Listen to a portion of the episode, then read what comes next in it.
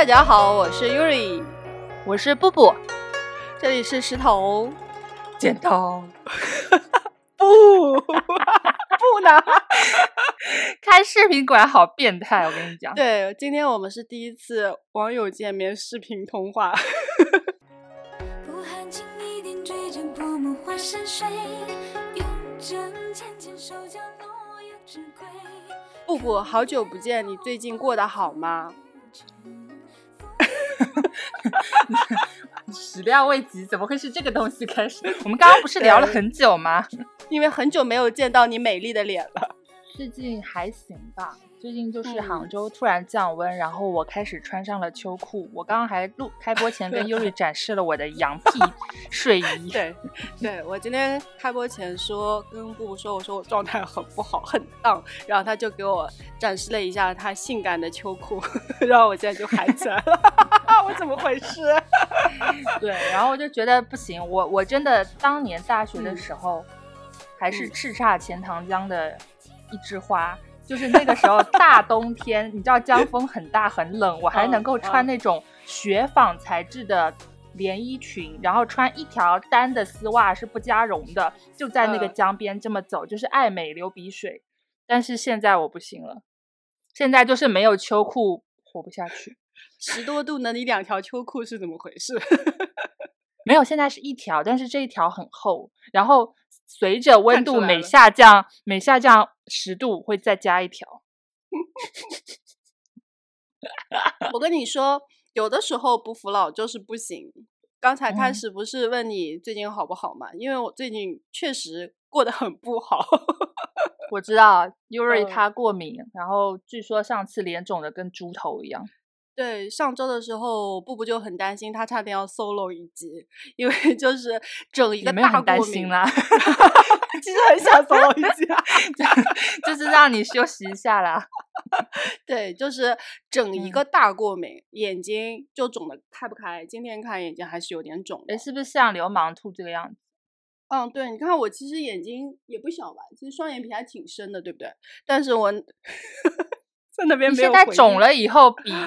李荣浩还强很多，对不起，李荣浩的粉丝。好，自罚三杯。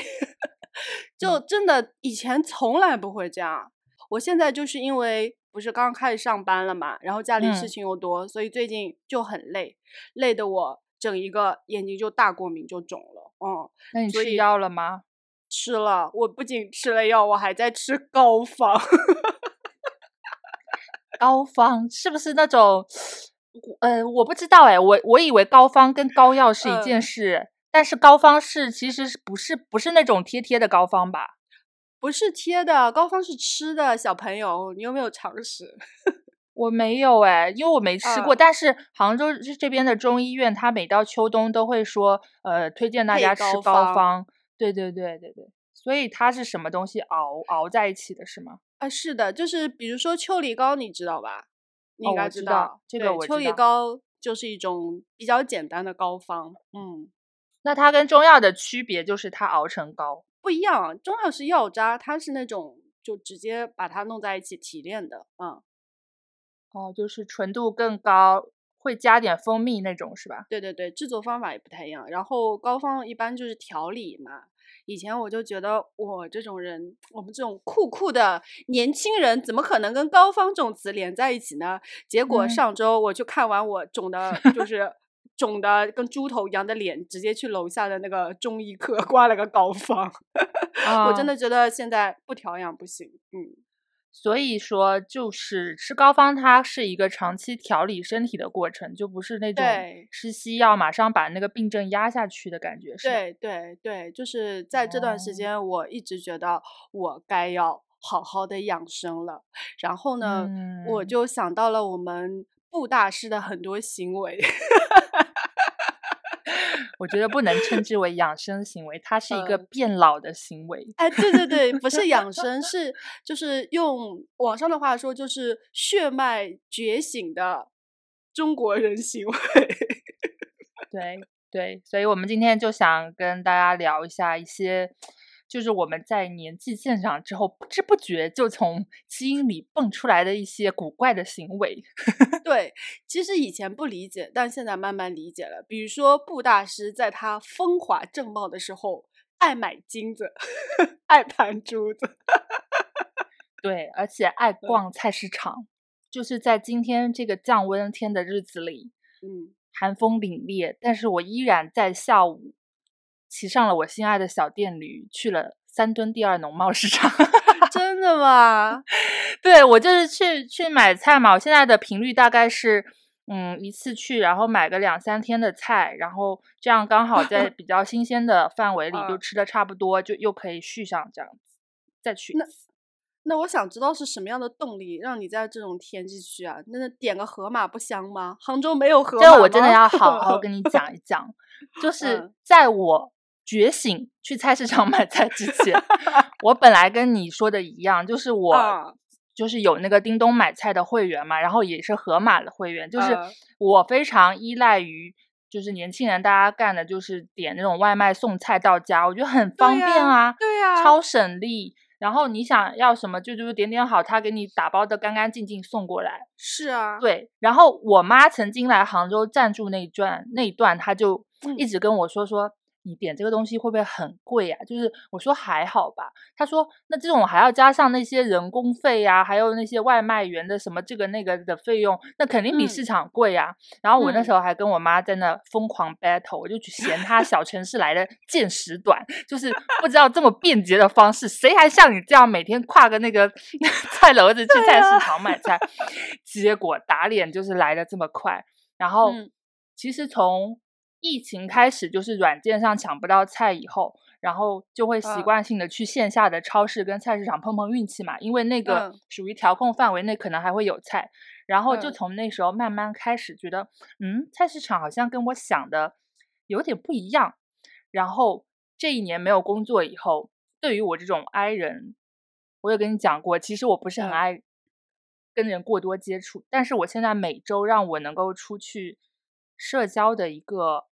能量场就是菜市场，嗯，因为那里有非常多新鲜的食物，然后 能够就是满足我这个很喜欢吃和做饭的人。然后另外一个是他的人很多，让我有一种置身在社会中我还没有脱节的感觉。但是他们并不会每个人都来跟我产生交集。就是我只限于我选择的摊位，我会跟他发生一点点，甚至有的时候我都不用跟他讲话，我直接装装完递给他，然后他直接称给我，我们两个就非常默契的 完成了一个交易，就仅仅是这种不说话，对对，但但但是你在不说话中完成了这个默契，你会有一种啊，这就是人和人心灵上的沟通，在菜场演默剧是吧？丢，嗯。给好，对我我真的有时候，比如说我今天可能状态好像说 E 的成分多一点，我可能会跟那个老板还能说几句砍砍价。如果状态不好，我就也不问价就拿，然后他他称了给我多少付，就是我们就完成这些就走，就很干脆。我觉得啊，这种关系是我可控范围里的，我好喜欢。嗯嗯。所以菜场是给你 I 人的一个可以社交的场所吗？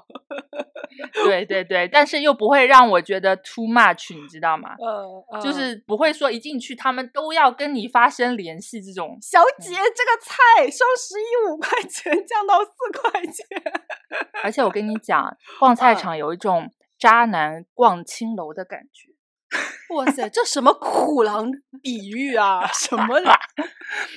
就是比如说进去，我们那个菜市场一进去都首先是卖鱼虾的海鲜摊嘛。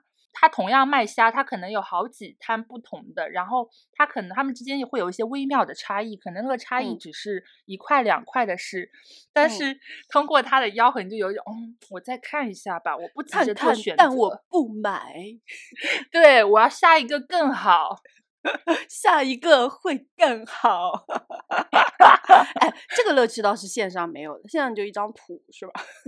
对啊，而且线上就是多少钱多少钱，就是没有办法这种感觉。哎，所以我想问，你妈说的是正确的吗？就菜市场真的比在盒马上买便宜很多？有，尤其是青菜，就是菜市场可能我买一大袋很新鲜的，我都能看得到它还。就是嗯嫩嫩绿绿的，它嗯就只要个不会超出个五块钱。但是如果是嗯在盒马上，可能同样的那么一把一包茼蒿，它要卖到九块，就中间差了能有五块钱。我盒马上叫个菜的话，它五块钱肯定是没多少的，就一点点嘛。怪不得你妈要鄙视我们，确实就天天感觉好像 对，而且我我感觉我妈作为一个老年人，就是她现在社交圈子除了他朋友以外，相对也窄一点，因为退休了嘛。我感觉他喜欢菜市场，其实某种方面也是在从那里获取社交。对社交能量。哎，那你不是也一样吗？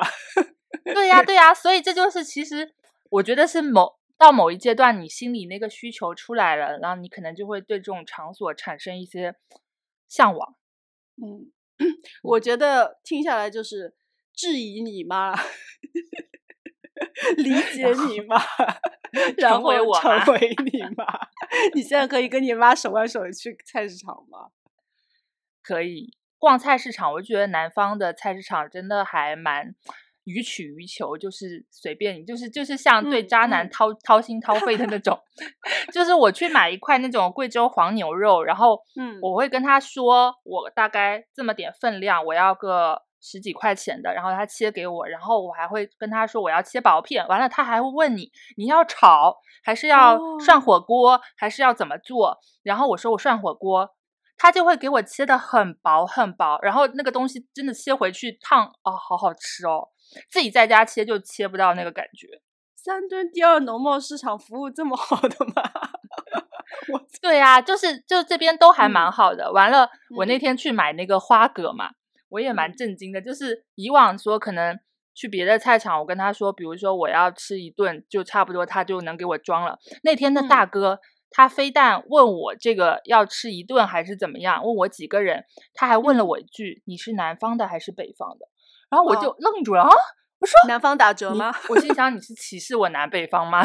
哦对 是哦怎样要卖贵一点嘛？结果大嗯哥就大哥就说说，如果你是北方，那一顿的量可嗯能是这样子，就是，哦 然后如果是南方的量，可能就是它的 half 这样子啊，一顿，大哥一看就是见过世面的大哥就就非常有经验。然后这种体验啊是你在线上买菜是呃，不可能有的，不可能有的。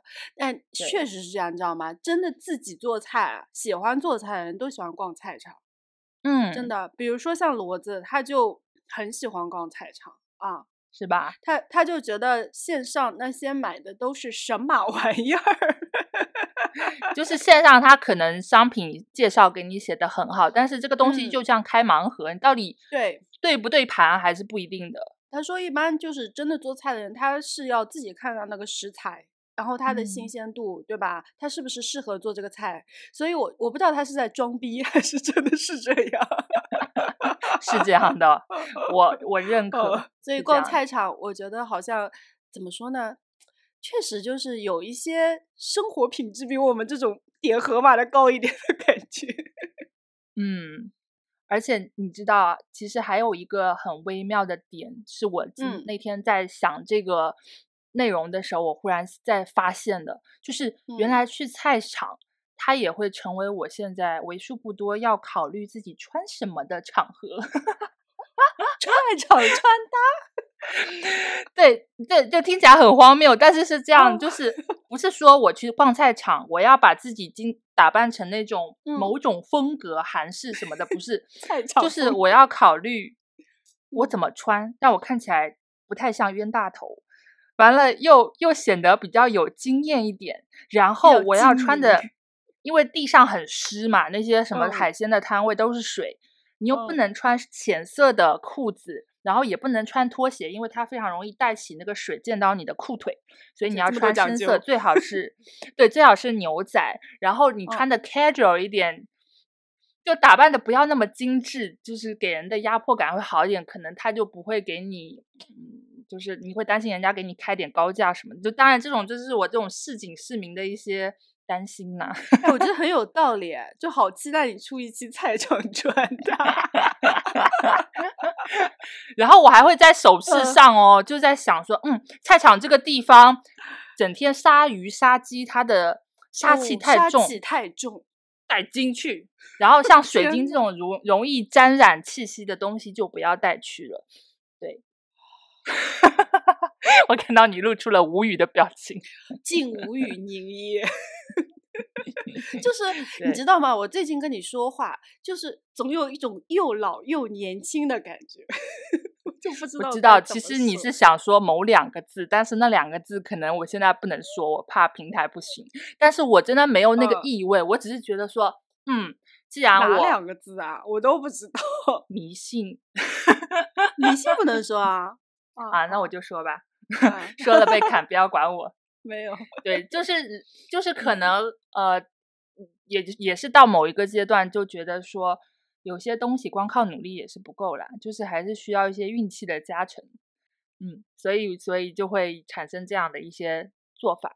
然后说到这个，嗯我记得你之前，嗯，我曾经心心念念的想要去你乡下的那座尼姑庵，你还记得吗？又来，是对，我知道，我知道。呃、我跟你 讲哦，听众朋友们，优瑞家有一座尼姑庵。不是我家的啦，你不要误导。我以前很早之前跟布布说过，说我们家有出家的传统，你知道吗？到几岁要出啊？你现在还有几年啊？就是不是几岁要出？就我很小的时候，就我们经常会去一座山，我们那边的山叫宝灵山，然后去祭拜一个已经过世的亲人，就是什么太爷爷还是什么的。我以前跟你说过，是不是？就她虽然是个女的，但是因为她是出家了，所以也要叫爷爷。那个呢，是我爷爷的姑姑啊，她是我们家的一代出家人。就是你们那也习惯称之为爷爷是吧？对对对，但其实是女生。哎，对对对，我要叫他嗯太爷爷。然后嗯呢，第二代是我爷爷的妹妹，就相当于是我爸的姑姑。嗯，嗯，这个我是非常熟了的，因为我从小就是就是反正从小到大都会去看他，很熟。然后他其前几年也仙逝了，后继无人，要不布大师考虑一下。但是你的庵还存在吗？那个建筑，建筑应该有还在，那有人在管吗？就可能我爷爷生前的那些土地吧，俗家的土地，对，但他们是俗家弟子，就没有落发的。以前落发的就只有我爷爷一个人，嗯，所以你可以考虑哦去做住持。阿弥陀佛，尼姑庵的的头儿也叫住持吗？还是有什么别的称呼？师太我不知道哎。哦哦，对对对对对，灭绝师太，对师太。所以你们那个安现在没有师太是吗？哎，我的妈呀！我觉得你真的好感兴趣啊！是当然要问清楚啊！我怎么能不问清楚就走马上任呢？没有没有师太等你做师，那就是我了。我的名字里还带着一个法号，你知道的，啊，我知道，就是感觉是为我而设的。布布的真名就特别 像一个法号。啊，那可以，那我下嗯回差不多了，再过几年吧，我觉得我的那个俗家嗯的愿望应该差不多了，我就要遁入空门。你先收收心，收心养肾几年是吧？收心养肾几年，我已经很收了，我都跟你讲，我哦现在都在打八段锦跟做冥想，就打坐，你知道吗？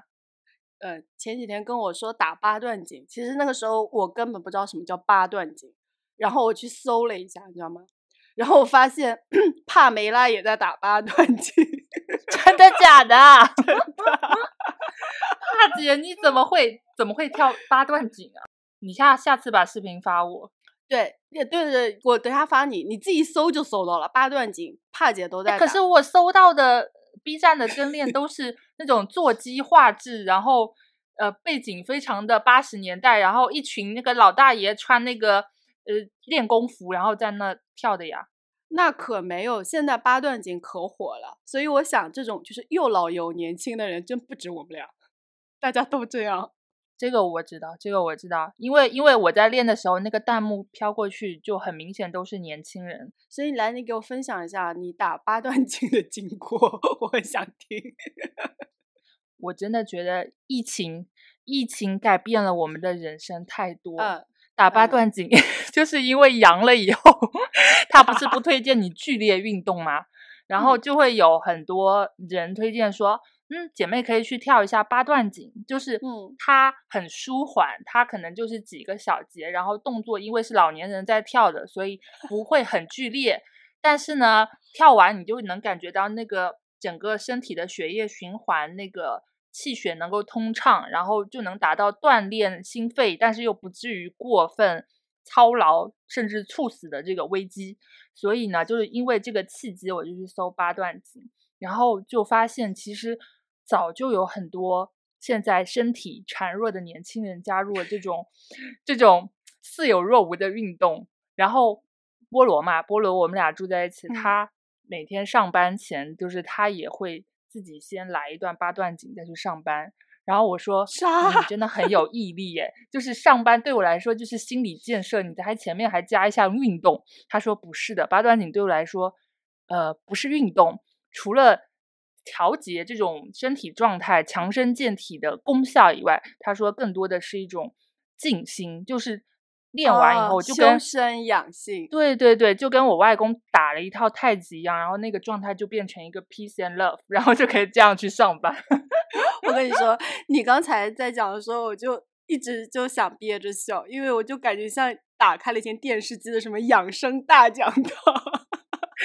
对呀、因为 因为你知道，我其实小时候对这个东西不算陌生，因为我奶奶嗯她不是很多毛病，什么风湿病什么的，然后后她很早就开始信迷恋上了气功这件事，她相信气功是可以治她的病的，就是那个八十年代很多老人，超火，对对对对，很嗯火。超火。然后我就记得我被他带到过一个像学校大礼堂一样的那种地方，然后嗯很多老年人、中年人聚集在里面。就是现在可能就是非法集会的那种程度吧，然后然后就会有统一的这些喇叭在那边放，然后大家都在里面那种就是歧视啊，左这样左一下右一下，然后我一个小孩，因为我我奶奶必须带着我，因为家里嗯没有人嗯带我，嗯，然后混迹在其中。对我奶奶说：“你跟着 做好了，这样就不会尴尬，就不会没事做，不会乱跑。”然后我很小就开始吗 做啊，有什么？从小健体啊，虽然也不知道健到哪里去，现在体质还是很差。我跟你说，就是气功打的。哦，后来我外公，我外公也是一个仗剑走天涯的老人。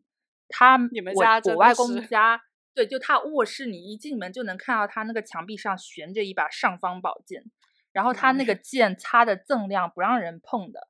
后来嗯他有一天可能因为要去比赛，他把那个剑拿下来，然后让我们摸。其实那个剑是那种可以伸缩的那种剑，可以收起 来的，就跟现在小孩玩的那种水果刀。吞剑一样，说吞 剑。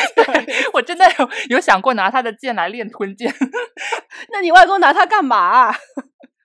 就是方便携带，然后他把它装在一个小的东西就哦能背去哦公园了嘛。哦明白明白。对对对外公要去公园表演吞剑。也没有啦，就是公园都是正常的老头老太，也不用、嗯不用这么生命危险。不用这样吸引老太。对对对，我外婆还在那个时候。开玩笑，开玩不好意思，外公。对，然后然后就觉得说，嗯，老年人才要，以前会觉得只有老年人才要干这些，然后现嗯在就是因为跟练了这些，然后发现很多年轻人在练，不止八段锦，还有那种五禽戏，就是模仿那种什哦么虎啊、鹿啊、熊啊，什么我。知道。嗯，对对对对对，然后他们就是做很多这种，嗯，在现在大家卷的要死，你还能抽出一些时间去做的，对对对，东嗯西。然后我要嗯重点跟你推荐的是，不是八段锦。嗯，也不是五禽戏，是什么？是 冥想。哦，冥想。嗯，这个其实听的挺多的。对对对，就嗯是嗯，它是我在认知课上的一个练习项目嘛。那、嗯那其实我后来是了解到，它也算是这个认知心理的一个，就是正儿八经，它是有心理学背景支撑的。就是呃，我们那个老师讲的是说，同样的一个人，他们有一个对照实验嘛，一个人让嗯他，嗯比如说连着吃三年的精神类的药物，跟他连续三年做冥想。然后再去扫描监控它期间的那个脑部神经的这个变化，你嗯，会发现它的改变效果其实是一致的，几乎是哦一样的。所以哦。就是说，如果你不想要吃那些药，其实你在平时如果积极的进行冥想锻炼，对它对你的身心状态是有好处的。然后就是通过这个契机，我就开始去做冥想，因为我不是说我每天晚上会失眠嘛，然后嗯，我就会开始做。但是刚一开始做，真的会很容易走神，因为你就意识不受控，总会发散到别的地方。但是就是不断的通过把它拉回来，拉回来，这就本身就是一个练习的过程嘛。嗯，然后我之前做的时候没经验，我家两只猫，我还让它跟我一起待在同一个空间里，因为它们一开始还表现出那种乖巧温顺，可能会在沙发上睡觉，就觉得没关系，你睡你的，然后我做我的冥想啊，对，阳光正好，岁月静好，然后微风习习。但是大概坐了一会儿，我家猫它它觉得主人。就是它会觉得主人的状态跟平时不太对劲，平时会很变态的捏它的脸或者跟它讲话，现在突然坐在那边一动不动，然后他就开始蹬鼻子上眼，他就会在我身上攀爬，你知道吗？嗯，就从我的脚攀爬，然后仗着我不敢动，然后就攀爬攀爬攀爬，还会把爪子搭到我的头上。你知道我想到了什么吗？猴山吗？不是，我想好像《西游记》里不是有一集唐僧在上面跟他们斗法，就坐着，然后一只虫子什么不是不是爬来爬去的。对，或者像是唐僧在女儿国哦，那个状的，就是他要定心。美不美？对，但是边上那个猫就一直想让你跟他玩，他在勾引你。对，就是就是这种东西，但是这个东西。我就觉得把它视为练习的一部分，就是如果你能够摒除这些，不去想、不去管的话，啊，其实你的从中获得的收益还是蛮多的。我推荐你，就是因为我觉得它是一个内向探索的过程。就是我通过冥想的时候，我是不断在感知我身体每个部位的，所以我跟我的身体建立了很强的连接。那个东西是能够帮助我们放松的。所以我就想问，冥想的时候是什么都不能想不是，是就是怎么样呢？其实最基础的那种，呃，你要是有那些音频可以跟练，就是去一些网上搜，你跟着他的音乐是吗？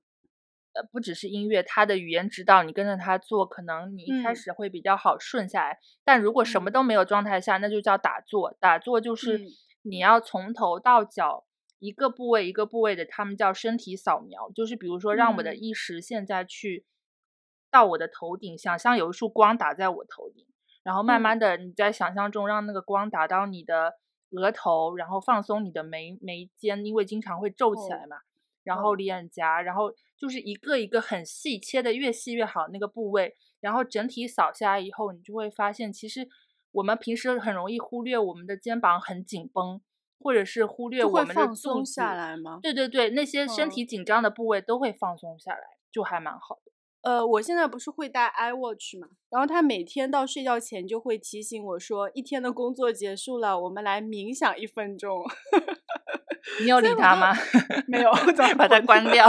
对对对，这个挺感兴趣的，因为之前我有听梁文道道长说过。他说他是每天会冥想的，然后我当时就很疑惑，是冥想是什么都不想的，就还是要就是想一点东西什么的。我想要是想一点东西的话，我估计好像跟你坐在那儿发呆也没什么区别。但你现在听你说了，我有点知道了，他不是乱想，他是要想象，比如说一个光打着，然后一点点下来，这样子是吧？对，但是你刚刚讲的一点其实蛮蛮对的，就是冥想的话。呃，你的大脑，人的大脑的特性是，它就是会不断的游移。对，不管你怎么告诉自己我要在当下，它就会慢慢的就飘散开去，会想到各种乱七八糟事情。但是所谓冥想练习，就是当你意识到自己走神的时候，你可以把它拉回来。这本身就是一个冥想的训练，它让你不断回到当下，是这个意义，而不是让你什么都不去想。嗯嗯，好，嗯，我估计我。过两天试试，可能一一束光想到打到眼睛的时候，我就睡着了。那很好啊，我我这边有一些音频，应该也能发给你，是我上那个课的老师。好，可以大家分享一下。我们今天就是一个中年养生大会，是吧？对，就是我觉得通过这个我比较 peace。最近真的也有挺多这种觉得自己好像，哎，怎么就。有这些改变，是不是人到中年了，就类似于这种觉血脉觉醒的行为啊？我想到的第一个就是，你知道吗？我喜欢爬山了。怎么说呢？我爸妈他们从来都很喜欢爬山。绍兴有很多很多的小山，其实杭州也有，对吧？就不是很高，但是也是可以爬一爬的那种山，类似于径山那种山，你知不知道？I know，就是嗯，南方的山都是小山包。嗯，对 对对，对的，就是这种山很高。对，然后我爸妈呢，他们是基本上每个周末都要爬山的，嗯，就是爬遍绍兴 小山包，没有没爬过的包。然后呢，爬山呢，一般因为都要起得非常早，你知道吗？比如说。我们那边有一座叫香炉峰，是我们绍兴本地人最喜欢爬的山。日照香炉，但是不是你们这儿？我只是突然想到，继续说，爬的也不简单。如果我们这种不太爬的人，也需要个大半个小时，然后还挺陡的，说实话挺陡的。然后半小时很快了，我估计的话一个小时吧。我妈可能用半个小时。我是觉得能够花半小时爬，那个体力很好嘞。哦，那个有点难爬的，然后。难爬就算了，关键是一点什么呢？我不知道为什么大家都要去的很早。读书的时候有个周末，早上五点就要把我摇醒，说走去爬香炉峰。他们那个老年登山协会是有什么 KPI 吗？就是每天要拉多少人登顶吗？啊，所以你能够理解我当时对爬山这个行为深恶痛绝吗？我我想睡个懒觉，你非要把我早起，然后呢，这种什么爬山看些树啊、山啊、花的，我又不要看，对吧？所以我从来都很讨厌爬山。但我现在就是跟你刚才的行为一样，就是理解我妈，成为我妈。我现在超喜欢爬山。嗯，从什么时候开始呢？可能是今年年初的时候。我们有一次回家，然后我跟骡子是从上海的最市中心，就是港汇那边，高楼林立，对吧？都是人，水泄不通，还挤了半个小时。那天晚上开到家的时候，是在我们绍兴的一个叫平水，就都是山的地方下的高速。平水相逢，对，全是山，所以你能想象我当时到达那个平水的那一刻，哎，我整个人就觉得。好像顿悟了，你知道吗？就从那个高楼林立的地方，全是人、汽油味儿和那种嘈杂的味道，突然到了旁边全是山，那种安静的氛围，我就感觉这个山里的空气都是甜的。所以第二天我就约着我爸去爬了山，啊，然后那个时候开始，我就真的意识到了爬山这个东西的美好，嗯。能理解，就是你的描述里，就是有一种，呃，复得反自然，对对对对对对对，真的有一种复得反自然的感觉。因为我当时就那段时间可能状态也特别差，我就觉得人在这个环境中就非常压抑，在上海。然后整个人就我我跟你讲啊，我给你支个小小招，就是我也是看人家推荐的。他说，如果你在经常在城市生活里也觉得很逼仄，但是你可能不会有太多呃大段时间，比如说像你说的去爬山或者专门去干嘛游历。嗯嗯。他们有一个方式就是去报数，不是那个一二三四啊，就是怀抱那个马路边的树。对，然后我有一次夏天的时候晚上出去散步，然后我就跟菠萝说，我今天会有一些奇怪的举动。我说，如果你看到，你不要惊讶，也不要 发出奇怪的动静，不要把我送到他说你要干嘛？不会是要当街大小便吧？我说也不是，就是，然后比如说杭州其实路边有很多是梧桐嘛，上海也挺多的。然后这种树，我觉得相对树皮看着干净一点，就是不会可能有沟沟壑壑，有很多蚂蚁那种。然后那个树皮，我就找一棵看着还顺眼，然后我觉得我跟它产生了连结，然后我就抱起来了。然后抱着的时候，确实能感觉到，就是很微妙那个感觉，就是好像你们俩之间也有某种默契。那个默契呢，是没法通过语言沟通，因为树不会说话，它也听不懂。嗯，然后你那个能量。有一种能量是在流动的，那个流动是好像自然在反哺你，然后他想呃给予你一些能量，然后让你平静下来那种感觉。然后我在当下还是蛮舒服的，但是第一次真的还挺有包袱的，因为觉得这个行为真的挺变态。因为你知道夏天路 上散步的人，夏天午晚上散步的人还挺多的。然后我就在那抱我闭着眼睛感受，睁眼就发现那种阿基玛走过去的时候，莫名其妙就一直盯着我，就觉得小姑娘年纪轻轻的在干什么？对对，但这个行为真的还蛮有意思。对，我觉得 INFP 太适合报数了。对啊，就应该跟树在一起。我觉得自然好棒哦。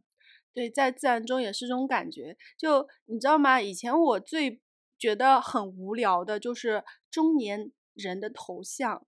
你大概知道我在说什么？我 知道，我妈的头像是荷花，我爸的头像是一个国画，然后我爸的头像是就是绍兴的山。我公公的头像是香炉峰的那座塔，然后我妈的头像是我家院子里那棵树。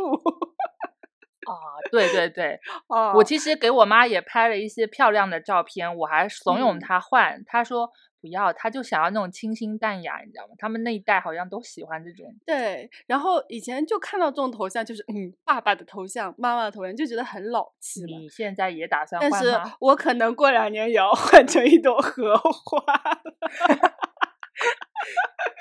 我觉得好美。有没有那种赛博荷花？不，我就要我就要换跟你妈同款荷花。那我还如何分清你跟我妈？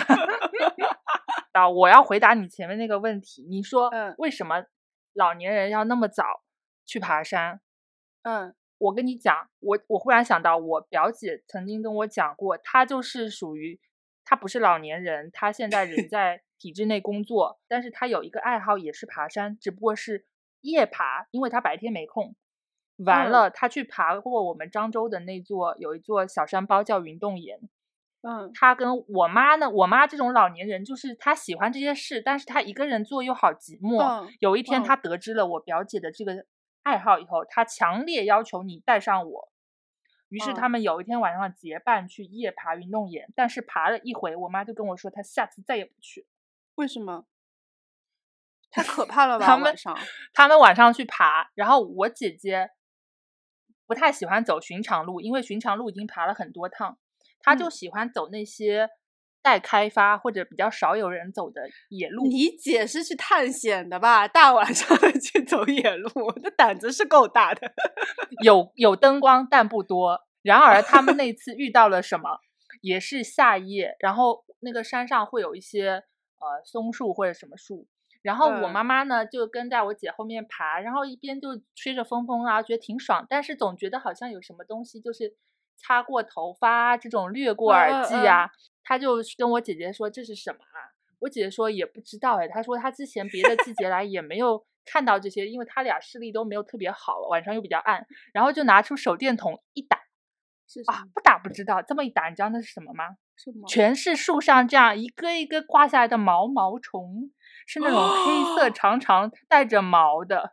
我操，我最怕这种东西了。就是黑色带着毛的毛毛虫，那要是被咬一口，那痛死。对，但是很恶心。就是我我知道描述，我都能想到从树上这样垂下来的，你知道吗？那东西超恶心，那棵树就被他们弄死了。因为我们小时候看到这种，我是最怕的，很很很可怕。哎呀，我们在说好好的爬山，你 说什么东西？不是，所以我要圆回来。所以就是，所以为什么我们要早上去爬山？至少你能看得清哪棵树有毛毛虫。就是晚上爬山还是有风险的，嗯，还可能有色狼，大家要谨慎。我觉得晚上就不要去爬了，女生晚上就不要去爬山了，真的挺危险的。女生晚上就在家做冥想了。对对对，冥想比较好，真的不不安全，不安全。早上爬山呢，一个就是它空气很新鲜。爬山其实你到了大中午是很晒的，很多路走过去，早上爬就不晒嘛。而且早上五点起来爬，爬完下来刚好去买菜，对你一天的精力都是充沛的。我跟你说，我们福建人其实爬山会有一个特色，就是我不知道你们那边有没有，我们会带茶具。或者茶叶上山泡茶，然后到山上就是一摊开，然后茶杯一摆，然后茶水一倒，就开始就着风景喝茶。就福建人很爱这样，所以我就想到了，你说泡茶是不是又是一个老年行为？我觉得是一个地域行为，同时也是一个到了一定有了年龄的行为。对对我，我我最近也很爱泡茶，真的。虽然就是还没有到达你们那种闲情雅致，就是背着茶具去 山顶泡茶。我告诉你，下一步就是这样子了。因为我的同龄人早在五年前已经带着我这么爬爬过山了。我我现在喜欢泡茶，倒真的是完全是受我爸影响。咖啡了吗？我喝咖啡啊，喝咖啡也可以泡茶啊。不是，哎哎，你有没有记得以前有一首歌叫《美酒加咖啡》？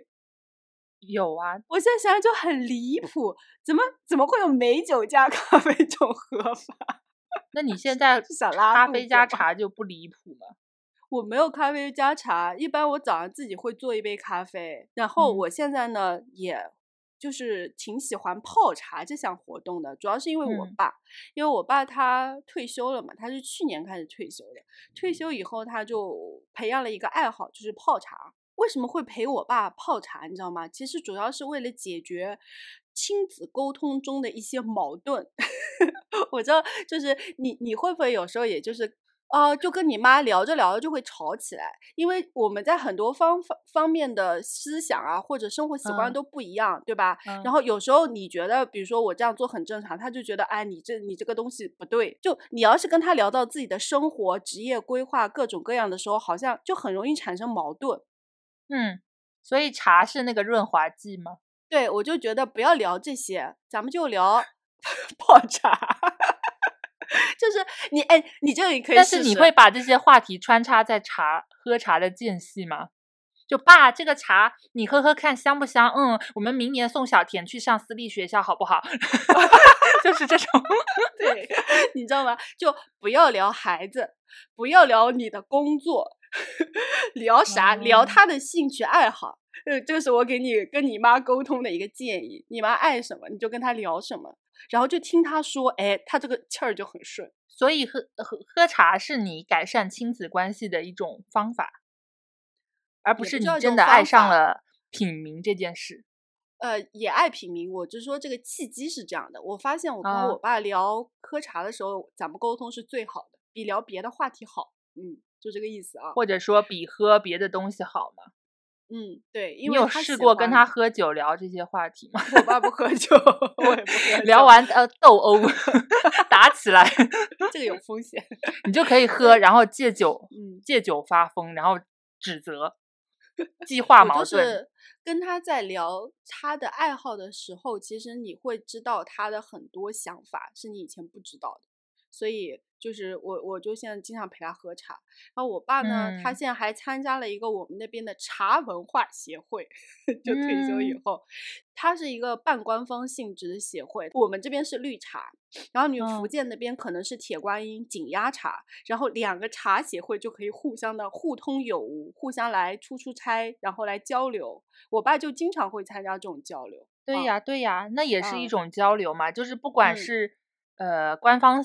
层面的交流，还是说个人的交流？就是茶叶在这中间，好像可以理解为它是一个枢纽。对对，有个枢纽。然后我最近就跟我爸喝了好几种茶，比如说有一种想跟你讲一下，你应该知道，就是鸭屎香。嗯，很火啊，现在奶茶动辄都加。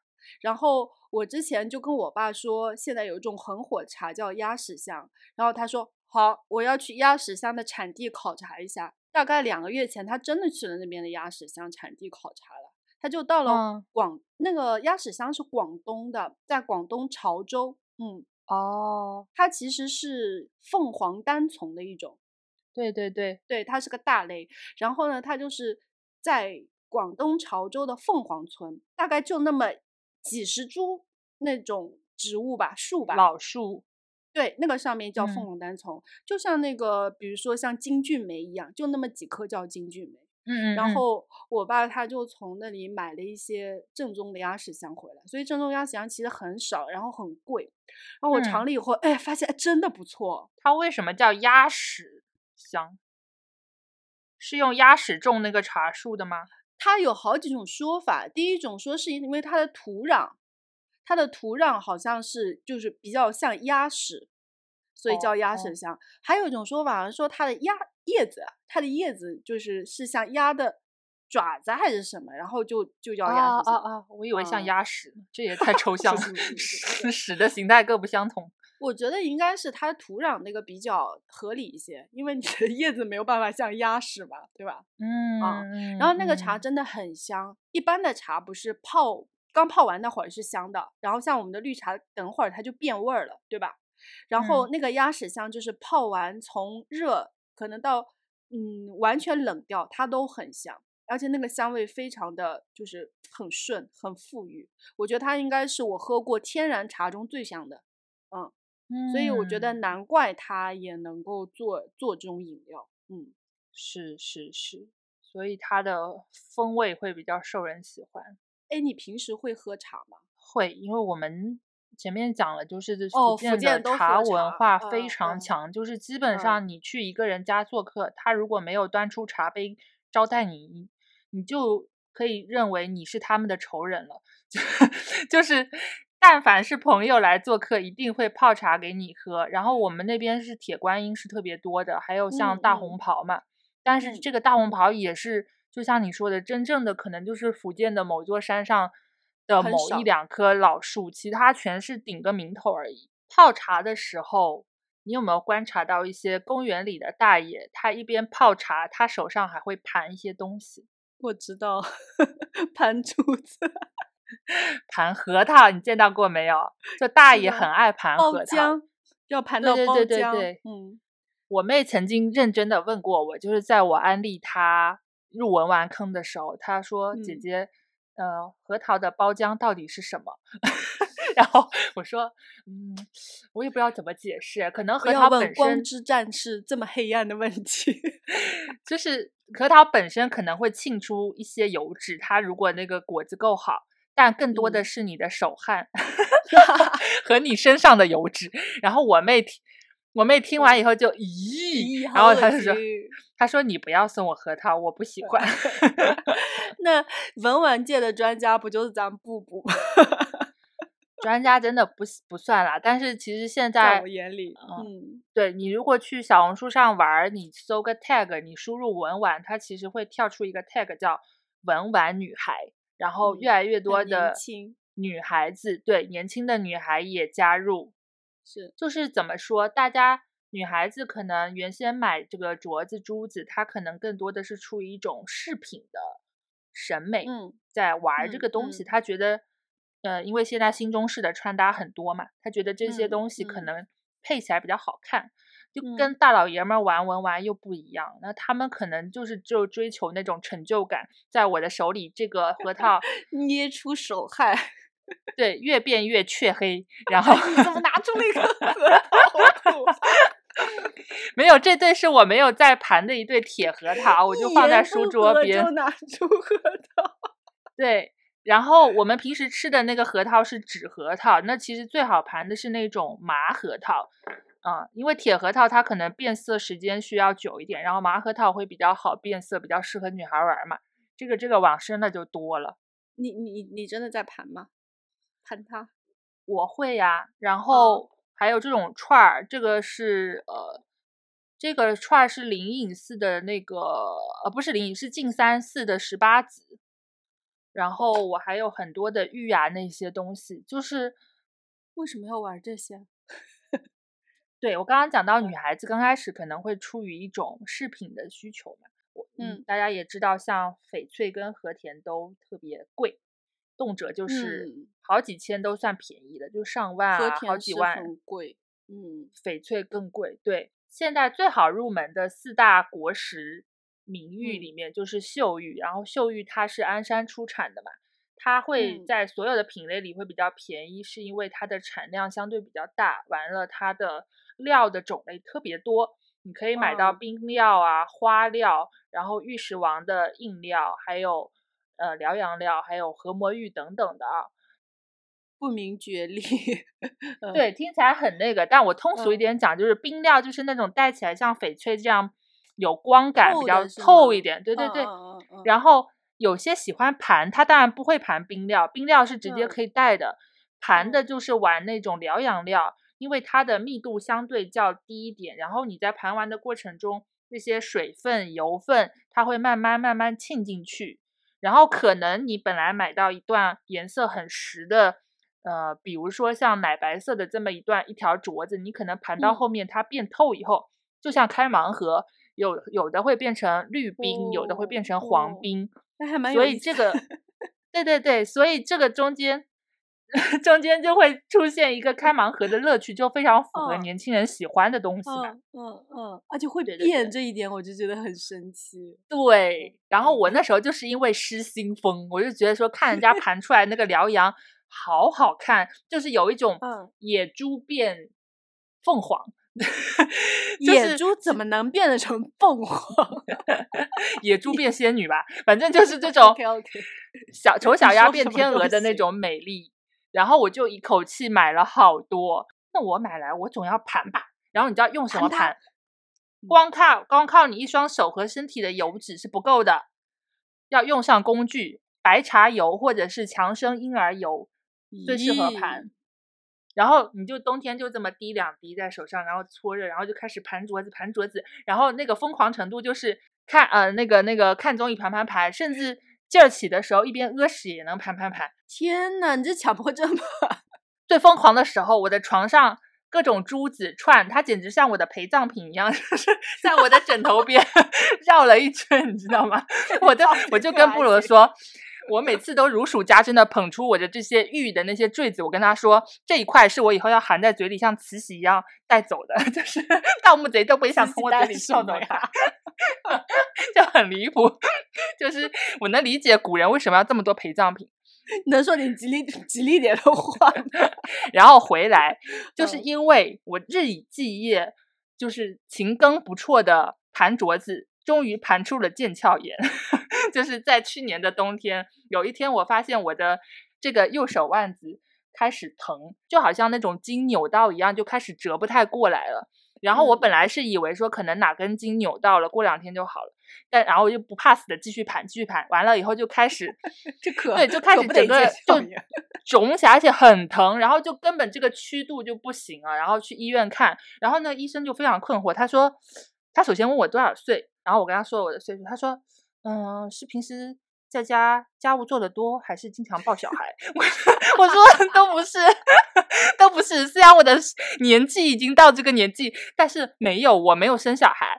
然后他说：“你又不做家务，又没做那么多，又不生小孩，抱小孩，那你怎么会腱鞘炎的？”我说：“我盘镯子。”然后医生又笑岔气了。不是，他愣住了。他什么叫盘镯子？我我就跟他演示，就是。用我残破的手头，就是把那个镯子这样一直搓搓搓，然后他就跟他的实习生交换了一个复杂的眼神。医生说：“隔壁精神科。”对，那个眼神大概就是说：“你看什么样的人都有吧。”然后，然后就跟我说：“下一个，你你这不腱鞘炎，还谁谁谁谁能不那个腱鞘炎？”然后他就给我开药，然后让我说必须静养，不能再盘了。然后我这个车才就此刹住。那你那些，我想知道你盘出你当时想要的颜色吗？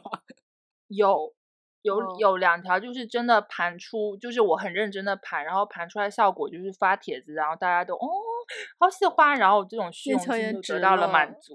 对我还拍过一张照片，就是我这只手打满了绷带，但是仍然捏着一个镯子。我说这就是文玩女孩的坚持，身残志坚是吧？突然有感觉，有一点点感动，是怎么回事？对对对对。然后，但是这个东西就是，嗯，我感觉现在坑坑入的人的确越来越多了。嗯，尤其像有一个品类，你你听过菩提没有？菩提子，我知道。你刚才说的时候，我就想说菩提，是因为你儿子的同龄人在盘，对不对？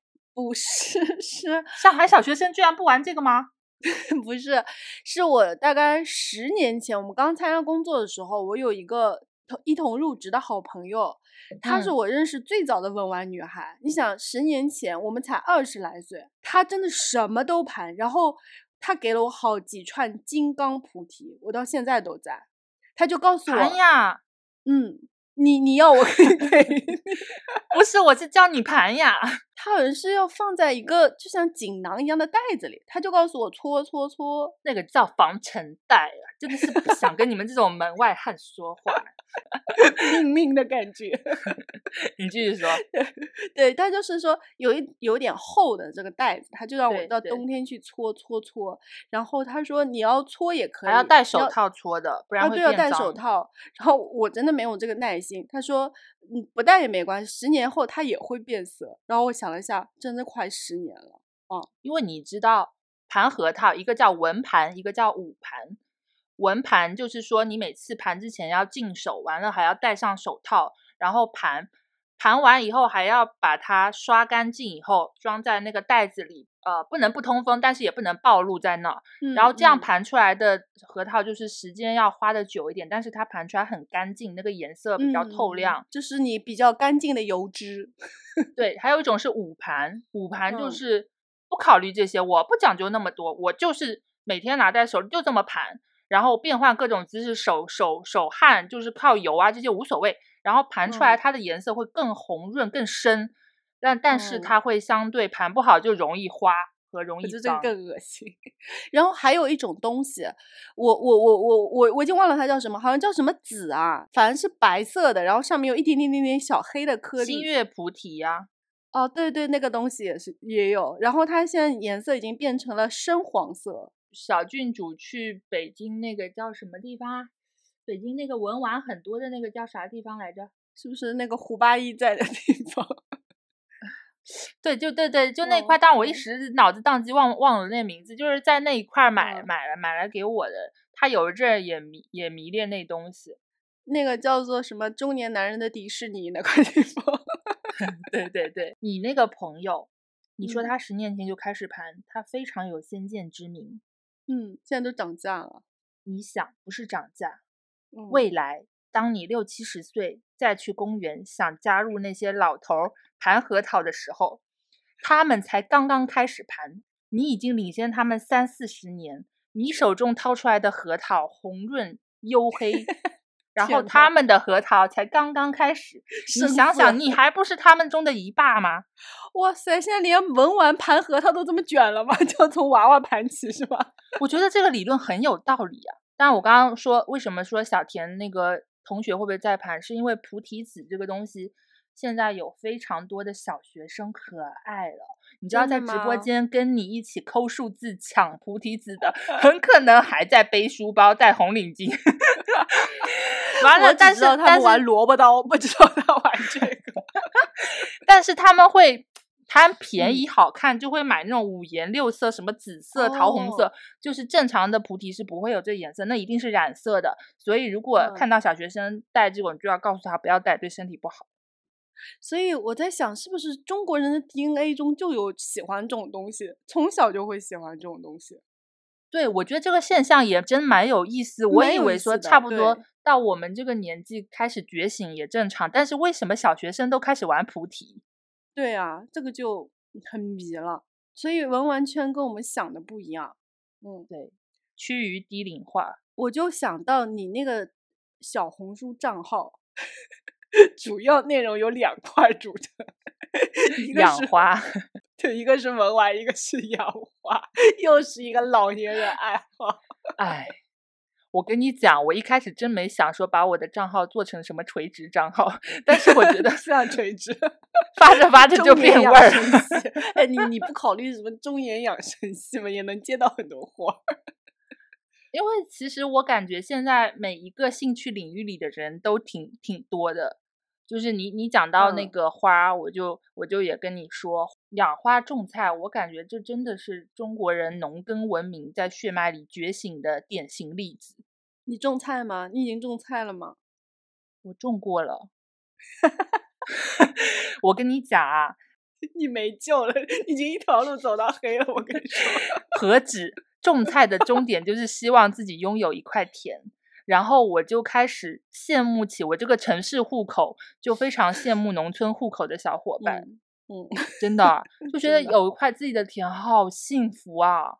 栗子吧，对，李子吧，然后。嗯你就想种什么就种什么。我现在你知道我住在这个住宅里，我只能说嗯买那种种菜盆，它有不同尺寸，根据你的阳台大小选，然后下嗯面可以嗯漏水呃通风，然后上面天盖土。呐，你这条路真的已经走得很远了。我种过啥？我跟你讲，我种嗯过小白菜、菠菜、呃茼蒿、生菜，然后还有发过豌豆苗。最不好搞的就其实是小白菜，因为它非常容易被虫子吃，虫子可爱。就这个这个菜，你不打药，它基本不可能长好。所以以此类推，我觉得市面上的白菜买回来真的是需要都泡是农药。它一定会打农药，因为不打嗯绝对会被吃的不剩东西的。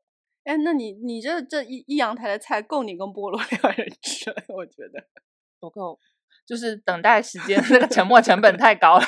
等待时间我可以买很多，你知道吗？而且而且我嗯有一度阳台花种不下了，我菜都没地方放，我就搬到了我卧室的飘窗上，因为我觉得那里采光很好。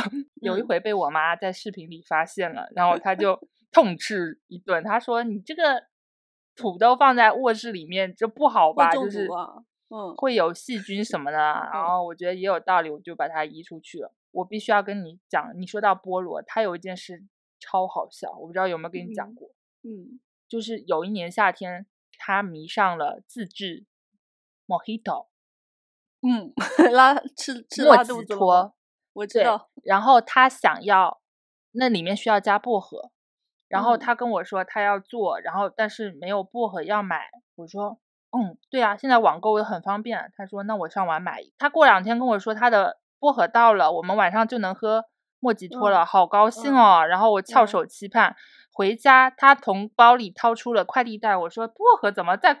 这么小的一个袋子里，他掏出来是什么？是一是一包薄荷种子。我说，等你这个种子长出来，我什么时候能喝喝上莫吉托？他为什么会买种子啊？就非常匪夷所思，他的脑洞。所以他也想种。对，我但在想我们家以前现在阳台上也种，也没有种菜，但是种了很多跟薄荷一样的香料，比如说我们迷的阳台上对有迷迭香，有鼠尾草，有三种薄荷，然后还有百里香，啊、哦，然后为什么呢？就是因为有一次骡子做菜的时候，他需要迷迭香和九层塔，就罗嗯勒嘛，然后他就发现很贵，又点不到，然后他反手一查，就是那个绿植，发现哎。迷迭香 一盆才十五，对，然后那个店就是那种进口超市里，可能两三根就要十五，然后他就叫那个旁边的那个就那个植物店的人送了一大批这种香料。其实香料挺好种的，葱葱也很好种，葱不好种，葱真的不好种种。你只要买红葱头那种种下去，很快就长好了。但是葱会越种越细，你发现吗？天呐，农博会 交流会开始了。没给它吃肥呀。以前对我们以前被关的那几个月，不是自己种葱嘛，然后就看他从这样到了这样，就非常的焦急。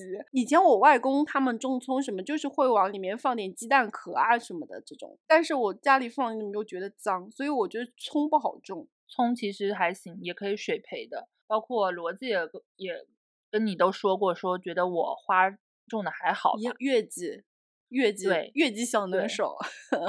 就是选月季，就是觉得它的种类很多，而且月季的商家真的很会给月季，真的很会给月季起名字。嗯嗯，你知道，就是我们这种文字创作者很容易被这些 徒有其表的名字吸引。嗯对，它会叫蓝月石，蓝月石，蓝色嗯的蓝，月亮的月，石头的石。然后它开出嗯来的紫就是紫蓝色和白色相嗯间的，然后奥斯汀花型很漂哦亮的。嗯，完了，还有像叫朱丽叶的，它就是非常明嗯媚的少女的鹅黄色。然后还有嗯天方夜谭，它就是那种神秘的是啥？紫红色的，吗而且它的花瓣会哦带着美人尖。这么会起名字啊？嗯，它的名字跟品种非常丰富，所以很多人刚开始养花都会想买月季。但是嗯我我每次发帖子都会有很多人跟我说，他们的月季都养死了，就是好难养。我养死了好多。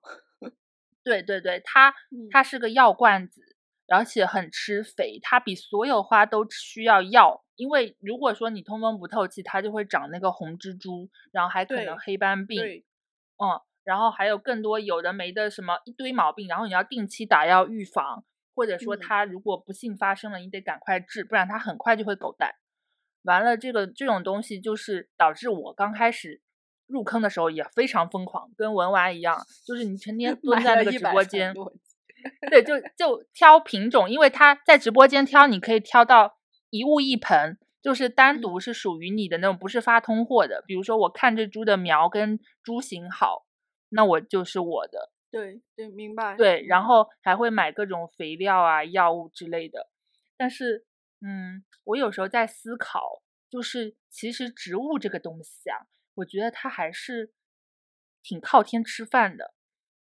同样的一个品种朱丽叶，在杭州，那可能我还是需要。多加维护它，它能够长得比较好。然后我那时候因为非常上头，我就还给我妈也买了一盆。我妈收到以后骂骂咧咧，说她不会养花，你还给我买花。然后我说你就养养呗。我心里想的就是，等我春节回去，我来给你换个盆，下面买点底肥，搞点羊粪蛋，完了以后上面再给你施个药。好会啊！我只会浇水。对，就是我都想好了。但是那年春节因为疫情，我没法回去。完了以后，我妈就那么一直随便养着。我妈的养花方式就是跟你说的一样，我只负责负责浇水。你你跟我讲，但凡浇其他东西，我全部听不懂，我也不想搞。嗯，然后就这样，我妈现在前两天还在给我陆续的拍照片，就是家里那棵朱丽叶还是开了好几些好一些花的，比我想象中长得好多了。嗯，后来我在想，是因为福建的天气。其实我们那阳光非常好，只要任何植物只要有阳光，一定长得不差。完了，我们那个阳台又是特别通风的那种，嗯，就是这两个条件满足下来的话，它基本不不太生病，不太生病，它就有空间长得好。所以就算你不给它施大肥，它每年还是能够这么每一季能够给你开好几朵，也够你看了。我是发现啊，植物啊，它只要栽在土里，它真的在地里，它都能活。你那个叫地栽。地栽肯定会比盆栽好，那没地呀，谁不想要有地呀？有地我还能种菜呢。因为我从我的卧室阳台看下去，也是那个一楼会有一个大哥，也估计也是爸爸的年纪。他现在每天早晨就是在那，他种玉米，然后种丝瓜，种什么菜，我就看他在那挖坑填土，然后弄苗，然后修叶子，然后拿电蚊拍，夏天他都在那里。拍那个小黑飞，你知道吗？是，其实我特别理解，因为像我婆婆，她就是特别喜欢种菜，就是中国人基因特别浓。我们家不是现在上海这个房子是一楼嘛？她第一次来就视察了一圈，说：“哎，看好了，北面有块地，南面有块地，都可以种。”跟我姑姑一样，我姑买了一个小别墅在我们那儿，然后她就是一楼，她把她周围能占的。合理的地全占了，然后这边规划好，这边种菜，那边种无花果树，自己肥料也自己沤。我就在想，为什么从我小时候，我奶奶就会，我奶奶就在我们家楼上那一大片天台，属于我们家的那一块，她就是种种花，比如说种茉莉花、茶花，然后她也会种很多菜。然后我小时候是。才第一次通过它种，我才知道绿豆原来长那样。我原来真的傻傻的觉得绿豆就是一颗一颗这样长出来的。那难道不是吗？不是，它有一个长长的荚，哦，豆荚是吧？对，就是很神奇。然后我就觉得说，现在的大家住的这个城市的范围没有这种感觉，是吗？对，所以你说向往田园生活，其实本质可能还是觉得现在的生活比较逼仄吧。然后。种这种植物，可能一个是模拟一个小自然，另一个我觉得也是获得一种成就感，对不对？植物是很能给人成就感的。对我付出多少，它就实打实的会多少。有时候你不付出，它也会长。就我们今年夏天之前，我婆婆就在我们那个阳台种了黄瓜和番茄，我们没管它。对，番茄和黄瓜，然后。番茄倒没长多少，反正黄瓜是要给它搭藤搭棚的，搭架子的。对，它会上去。然后那一根黄瓜，我们今年大概吃了有二三十根是有的。然后你就像寻宝一样，有一天有时候下班就去去找那个黄瓜，就哇，就觉得看到这么长一根，然后就觉得特别惊喜。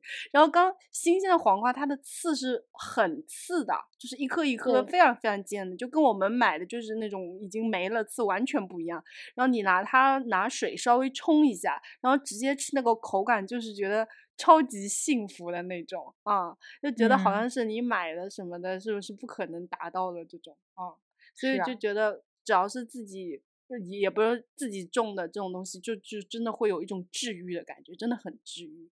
你说看着它开花也是，看着它，嗯，就是长出果子也是。对，有时候能够理解 为什么想要种菜。对对，我大概没跟你没好意思跟你讲过，就是我曾经因为，嗯，懊恼说买回来的苗怎么还不赶快开花。而焦虑到哭，就是啊，就那一阵子，可能内心真的非常。焦焦灼，然后这个焦虑折射到面对植物上，你都会不自觉的希望说，你赶快有个结果能让我看到，我才会觉得我没有白买你，然后这个东西就会变成我每天可能浇浇水的时候，我都不断不断的在观察它，说。你到底有长了几片叶子？你什么时候打花苞？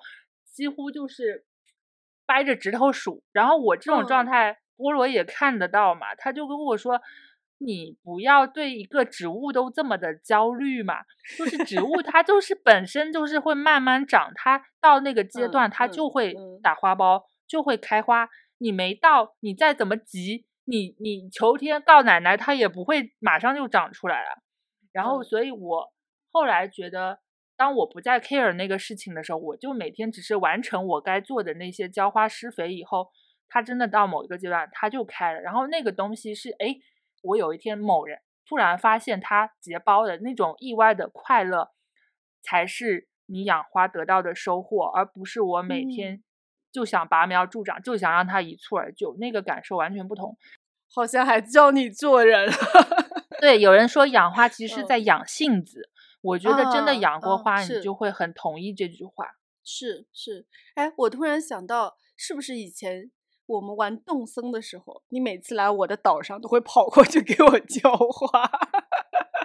哎，我在动森上 最先想要达成的成就，就是把那些花都解锁了。对，然后我我我我岛上那个金玫瑰，好像都是你给我的。你对讲话真的是很有执念。对，我我也我会专门开出一大片田种花。动森后来不是还能种菜吗？我可高兴了。真的，我没有玩到多久没上。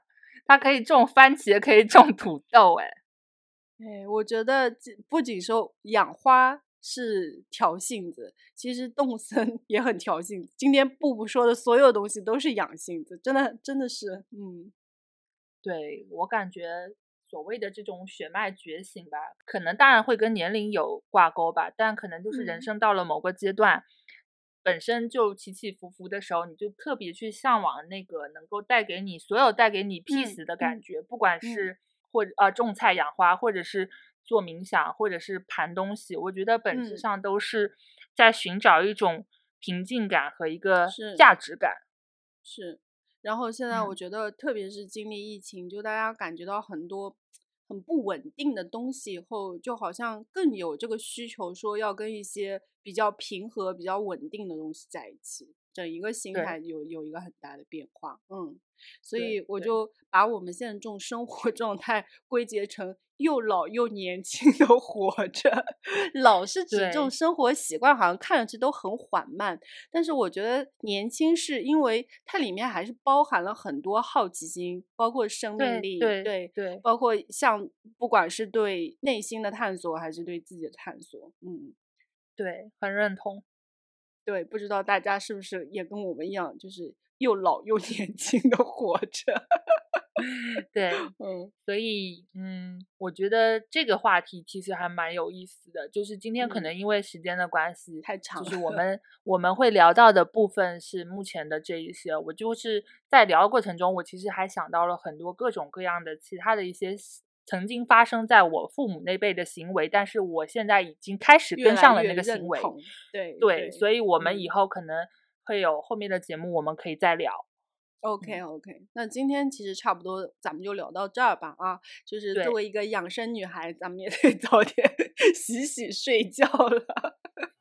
对嗯，Yuri 的嗯十点魔咒又开始了，他一到十点10点就开始我就开始因为睡觉而焦虑。对对对，建议你睡前做个冥想。好，那就冥想睡觉，明天七点钟起床，好吗？嗯，好，好，那我们今天就到这里。嗯、我们的节目呢，还是会每周三上午十一点在各大平台跟大家见面。嗯、希望大家给我们多留言、多互动，好吧？嗯，别忘了多多打赏。没有啦，酌情打赏，酌情打赏，开玩笑，就是大家多听节目，多反馈，我们还是很开心的。下周再见，拜拜拜拜拜。